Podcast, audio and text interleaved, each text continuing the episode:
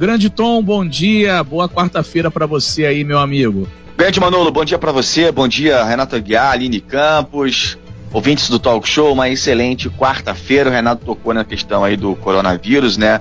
É, realmente o número de mortos bem alto já no país, taxa de letalidade em 7,0%, tá só subindo. E daí? Lamento. Quer que eu faça o quê?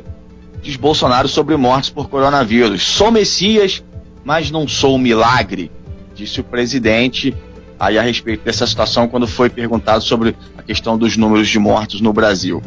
E aí vamos para uma outra história que ainda não terminou, mas vamos tentar botar uma pedra nesse assunto para a gente seguir para outros, né? O novo ministro da Justiça, André Mendonça, e o novo diretor da Polícia Federal, Alexandre Ramagem, tomam posse na tarde dessa quarta-feira aqui no Palácio do Planalto. Uh, o nome de, de André foi bem recebido, né, principalmente no mundo jurídico. Ele é funcionário de carreira da AGU e tem bom relacionamento também, principalmente com os ministros do Supremo Tribunal Federal. Né. Uh, o mesmo não se pode dizer aí de Alexandre Ramagem, que foi chefe da ABIN, Agência Brasileira de Inteligência, né, ainda na campanha de Jair Bolsonaro, depois dele ter sofrido a, atentado à faca. O presidente, claro, está tentando minimizar aí as, as resistências e o fato de Ramagem ter considerado ser considerado amigo muito próximo, ele é amigo da família do, do Bolsonaro, principalmente dos filhos, né, do presidente. Aí aqui em Brasília já tem gente tentando barrar aí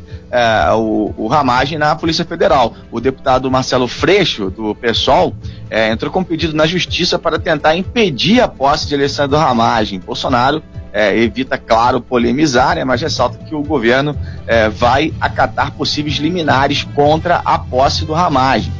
É, a partir do momento que o Alexandre Ramagem estiver, claro, lá na, é, no comando da Polícia Federal, um dos primeiros pedidos do presidente deve ser sobre aquela história do Adélio Bispo. Ele quer saber aí é, essa história, né, que não ficou muito clara da facada aí no presidente lá em 2018, quando ele ainda era candidato e deverá, claro, pedir a reabertura do caso aí do Adélio Bispo.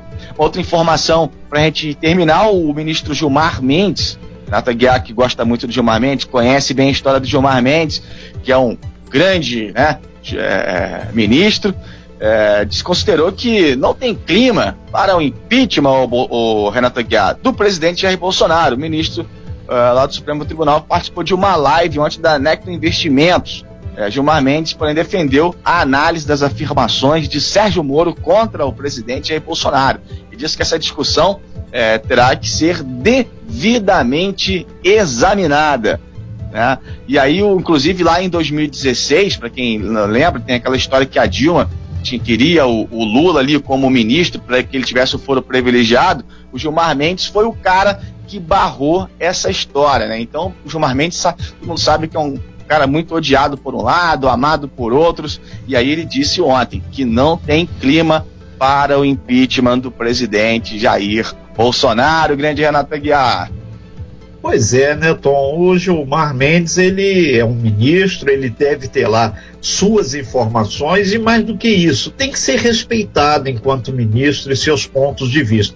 Inclusive, é, hoje a prioridade zero no Brasil é uma só: combater a pandemia. Todo mundo está falando que as questões políticas têm que ficar num segundo momento. Já tem até uma corrente imensa dizendo que até mesmo o processo eleitoral deste ano, onde você vai votar para vereador e ver, votar para prefeito, deve aguardar aí para que realmente a situação seja mais controlada em termos aí do Covid-19. Vamos aguardar, muita água vai passar embaixo dessa ponte. Agora, uma é. coisa é certa, o Gilmar Mendes tem que ter é, tem que ser respeitado enquanto suas opiniões. E grandes momentos brasileiros sempre aparece o um nome dele. Impressionante.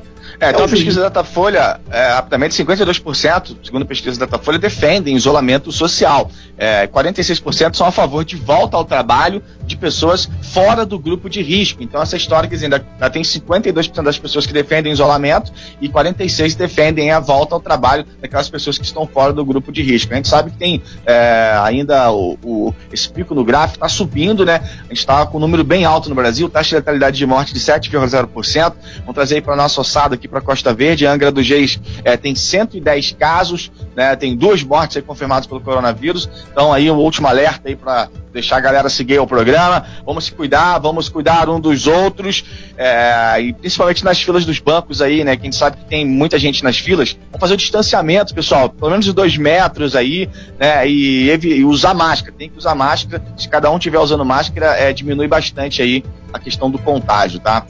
Avante, pessoal, porque tem sempre alguém na nossa frente.